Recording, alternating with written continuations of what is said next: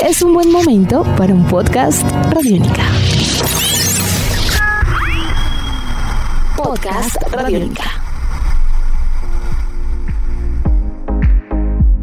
Amigos de Radiónica, sean bienvenidos a una nueva entrega de En Descarga Radiónica, el podcast. Regresando en este año 2022, hablando sobre todos estos temas que nos encantan y que nos fascinan, entre cine, televisión, cómics, videojuegos y mucho más. Mi nombre es Iván Zamudio, arroba Iván Zamudio 9 en Twitter, arroba piloto.espacial.3000 en Instagram. Y como siempre, muy bien acompañado del grandiosísimo e inigualable Diego Bolaños, de quien no sabía, no tenía noticias desde Navidad del año pasado.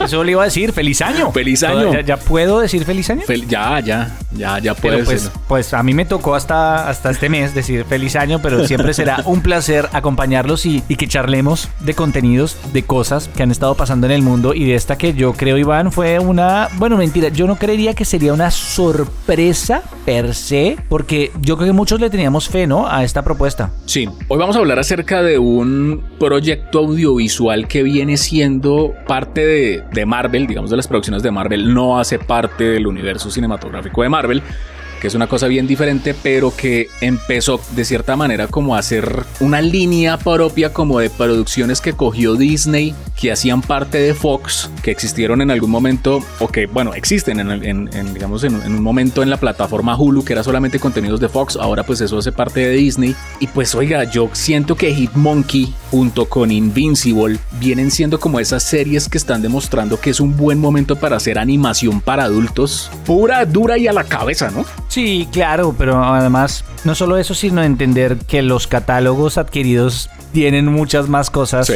que los héroes que todo el mundo conoce que, que son los que venden entradas para cine. O sea, hay unas grandes historias en los cómics, eh, en los cómics hay unas grandes historias en la animación y explorar para mí, para mí Hitmonkey era como no, no, no, no hace parte de, de mi recorrido Sí. a nivel de, de historias que tuviera muy en la mente, muy presentes, porque me parece un poco bizarra, pero precisamente su traducción a la animación triunfó por eso, porque Sí. es una serie sumamente bizarra e interesante. Bueno, bizarra, yo sé que bizarra tiene una traducción que no tiene que ver con la traducción norteamericana de la palabra bizarro, pero también la RAE ya la aceptó, así que amigo, amiga geek, tranquilos. Grotesco. Y Con bizarro me refiero a extraño, pero interesante y divertido. Sí, oiga, Hitmonkey, yo la verdad se lo digo, yo no conocía al personaje. Digamos que Allá somos dos. Sí, o sea, yo vi la serie. ¿Sabe por qué? En verdad vi la serie porque el año pasado la estrenaron en los Estados Unidos primero en Hulu. Sí, sí, Y eso fue muy, muy a la par en cercanía de otra serie que también es de Hulu, que también es de Marvel, que también es de animación, que también es para adultos, que es la de Modoc,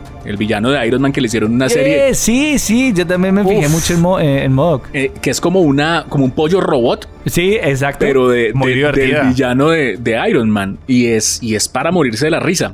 Pero entonces. Muy buena. Muy buena. Pero claro, después pues estrenaron Hitmonkey. Yo vi el tráiler y yo, oiga, ¿qué es esto? Bueno, y entonces pues llegó obviamente como estreno para 2022 a Colombia. Y oiga, me encantó porque vi la serie de comienzo a fin. Me la devoré como en tres días, en verdad, así, ta. Y fue como revivir un poco como esos personajes como grotescos y, y vulgares de Marvel que son como antihéroes pero que a la vez son geniales o sea como hables, Sí. háblese del, del pato Howard háblese de Deadpool Eh, yo, yo solo yo Sí. lo primero que pensé fue en el Pato Howard. sí Dije, eh, esto no es muy lo mío, pero, pero está bien traducido. ¿no? Sí, sí, me encantó, me encantó. Eh, eh, hay que decirlo, este personaje es súper segundón, ¿no? O sea, es como un, un clase B, clase C de Marvel, ¿no? O sea, es- Eh, que tirando a D, ¿no? Sí. Tirando a, a- a personajes que, pues, ¿qué tienen de bueno estos personajes, eh, Iván? Y es que históricamente son personajes con mucho potencial, porque aunque hacen parte del catálogo de casas tan grandes, como son tan clase D,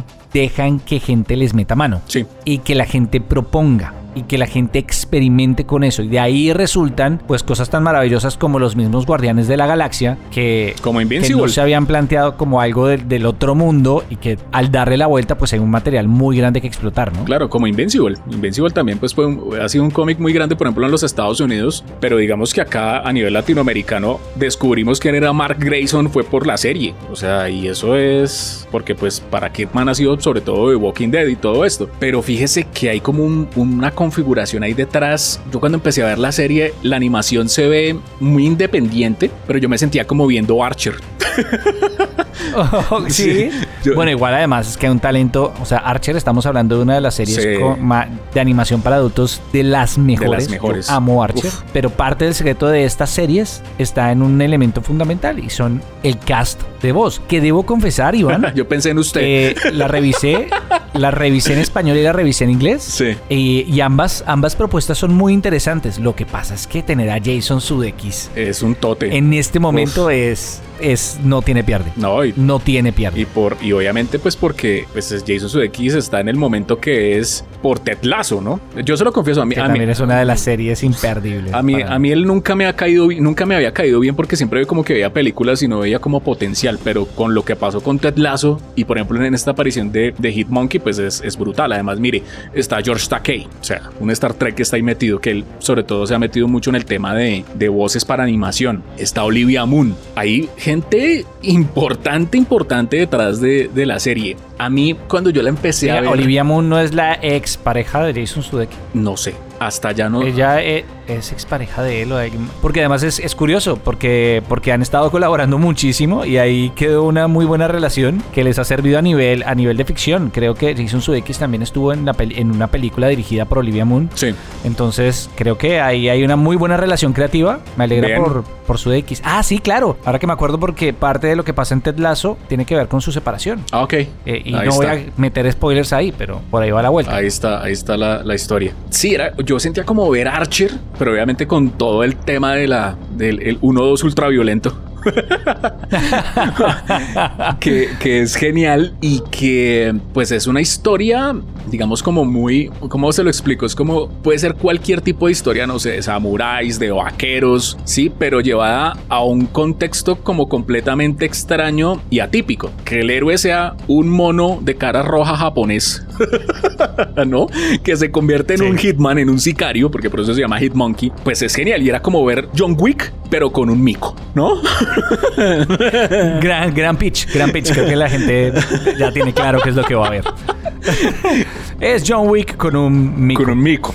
Y, y no, y no está vengando el perro que le mataron, sino está vengando a, a su tribu de micos que, que murieron pues en un, en un incidente bastante, bastante curioso. A mí me encanta que el personaje Jason Sudeikis, que es el Hitman, del cual Hitmonkey le aprende y que es en cierta manera el responsable indirecto De sus desgracias. de sus desgracias, la relación entre los dos personajes es genial y que aparezca el Hitman como un fantasma.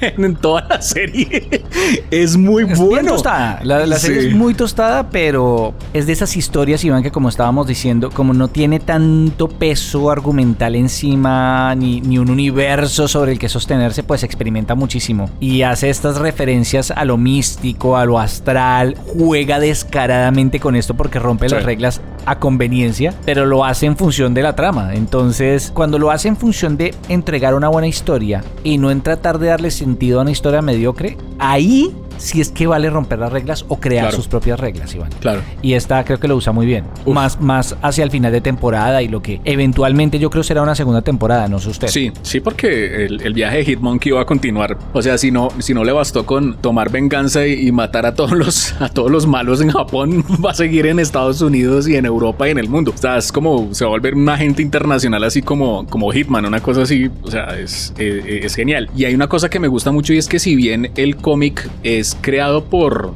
por occidentales, ¿no? Trabajando para Marvel. Esto lo creó Daniel Way y Dalibor Tarajic. Pues está muy bien estudiado como todo el tema de lo que viene siendo como lo, lo místico en Asia. Vamos a hablar mucho sobre la cultura china y la cultura japonesa, lo de las artes marciales. Digamos que está bien, bien estudiado porque eso no, no es tan fácil cuando un, un producto de estos lo hacen, no sé, occidentales. Piensen en Ghost of Tsushima, ¿sí? Es un juego, es un videojuego Sí, hecho por occidentales, pero que respeta, mejor dicho, de... O como Avatar. Sí, exacto. La serie. ¿no? Eh, Oh, exacto. la serie. Exacto. La serie. Que re- la serie, la serie. Que respeta. La serie, la serie. respeta obviamente todo lo que es eh, pues esa, esa, la cultura asiática muy, muy bien estudiado. A mí una cosa que me encantó, se lo digo y no me lo esperaba. Yo empecé a ver la serie, obviamente me enganché y cuando empiezan a aparecer las conexiones con Daredevil, no, usted más que nadie sabe que yo soy fanático de, de Daredevil y sobre todo el Daredevil de, de, de, Frank Miller y el de Brian Michael Bendis para mí son lo máximo y que en Hitmonkey eso conecte con Daredevil de alguna manera, o sea, porque aparecen villanos de Daredevil, no vamos a decir cuáles, aparecen referencias al Kingpin Sí. En un pedazo de la serie. O sea, ya hay una, ya comparten un universo. No necesariamente el de las series o de, o de las películas, pero e, es decir, existen estos personajes en el universo de, de Hitmonkey. Sí. Y eso es chévere. Y porque de- hay mucho potencial, ¿no? Y de X-Men también. Parecen obviamente también personajes de X-Men que son más, o sea, como mutantes y personajes que han aparecido en, la, en, en las historias de X-Men. También muy relacionado con Frank Miller, ¿no? Pero que son asiáticos, son superhéroes asiáticos. Entonces creo que hay ahí una, una relación increíble. Uf, a mí la serie me, me encantó, me encantó. Y hay un proyecto que pues se está cocinando ahí que muy seguramente, tal como pasó en su momento con Netflix, con los Defenders, la idea es que cojan y, y hagan como un Dream Team de superhéroes así vulgares, grotescos y clase D. O sea, no, no es nada raro que el día de mañana nos se encuentre Hitmonkey con el Pato Howard para crear un equipo de superhéroes que es famoso en los cómics que se llama The Offenders, que incluso ahí aparece Deadpool también. Sí, sí, sí. Entonces eso, no, la serie y se deja, la serie se deja ver muy fácil, ¿sabes? O sea, es los- Es divertida. Es divertida. Es sumamente divertida. Es, es muy A mí me encantó. A mí personalmente creo que eh, Hitmonkey va apunteando como uno de los, de los lanzamientos de este año, por lo menos para territorio latinoamericano. Y creo que es una serie que si usted de pronto está, a veces le- lo agobia un poco ver el tema del universo cinematográfico de Marvel, las series, creo que esto es muy refrescante. Creo que esto a uno le da un panorama muy diferente de cosas de, de Marvel como a otro nivel, ¿no? No, y además que está desconectado pero no desarticulado. O tal vez no está desarticulado pero no desconectado. La que les sirva más y me entiendan Sí. el concepto. Y es que estamos tomando elementos muy chéveres de, de los cómics, de Marvel y de su tono y de, de su forma de contar historias sin necesidad de, de, claro, lo que, le, lo que le decía al principio, de cargar con todo ese peso y dónde está este y cómo esto pasa sin que pase el otro. No, no, no. Acá hay una, una historia pues relativamente independiente, pero en donde, a ver, cito al gran filósofo Iván Zamudio, es John Wick con un mico. Sí. Entonces, ahí tienen. Creo que no, no se necesita. Creo que a mí me, me traen ese pitch y, y yo digo, ¿dónde firmo?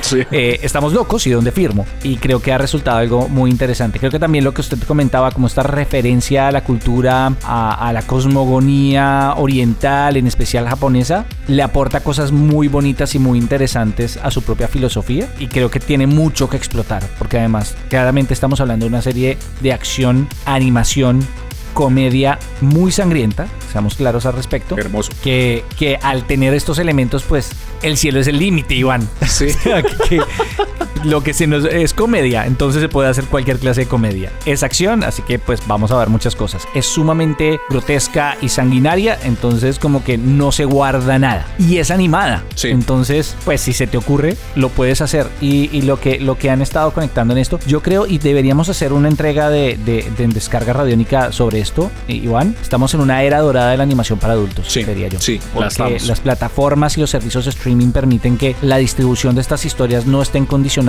por los límites de la televisión ordinaria. De los horarios. Claramente tiene que verse esto, exacto, tiene que verse esto con muchísima responsabilidad cuando hablamos para la edad a la cual está dirigido este contenido. Obvio. Pero la verdad es que hay un público ávido de estas historias y esto que pasaba en los cómics era esa expresión de contracultura en donde este tipo de historias podían salir de la mente de alguien. Verlo ahorita en animación con series como esta o, o- o series que ya hemos nombrado, lo que va a venir con The Voice, con ese spin-off, Sí. Es muy refrescante, es Tal muy cual. divertido y es, es una gran, gran oportunidad para conocer estas historias. Es una historia llena de giros, es una historia, eh, está muy bien construida y yo creo que vean Hitmonkey, vale la pena verlo porque sí, es porque es genial y, y- y porque es algo completamente diferente que nos trae otra perspectiva para hablar acerca de superhéroes. Recuerden que todas las semanas a través de www.radionica.rocks en este nuevo año 2022 estaremos presentando muchas cosas alrededor de podcast. Toda la serie de podcast Radiónica se mantiene vigente, se mantiene activa y ustedes pueden descubrir todos estos contenidos creados y desarrollados por el equipo de realizadores de Radiónica, como es el caso de La Vuelta al Mundo en Canciones, el podcast de Rock and Roll Radio y mucho más. Todo eso en el www.radionica.rocks. Nuestros podcasts están en radionica.rocks, en iTunes, en RTVC Play y en nuestra app Radionica para Android y iPhone. Podcast Radionica.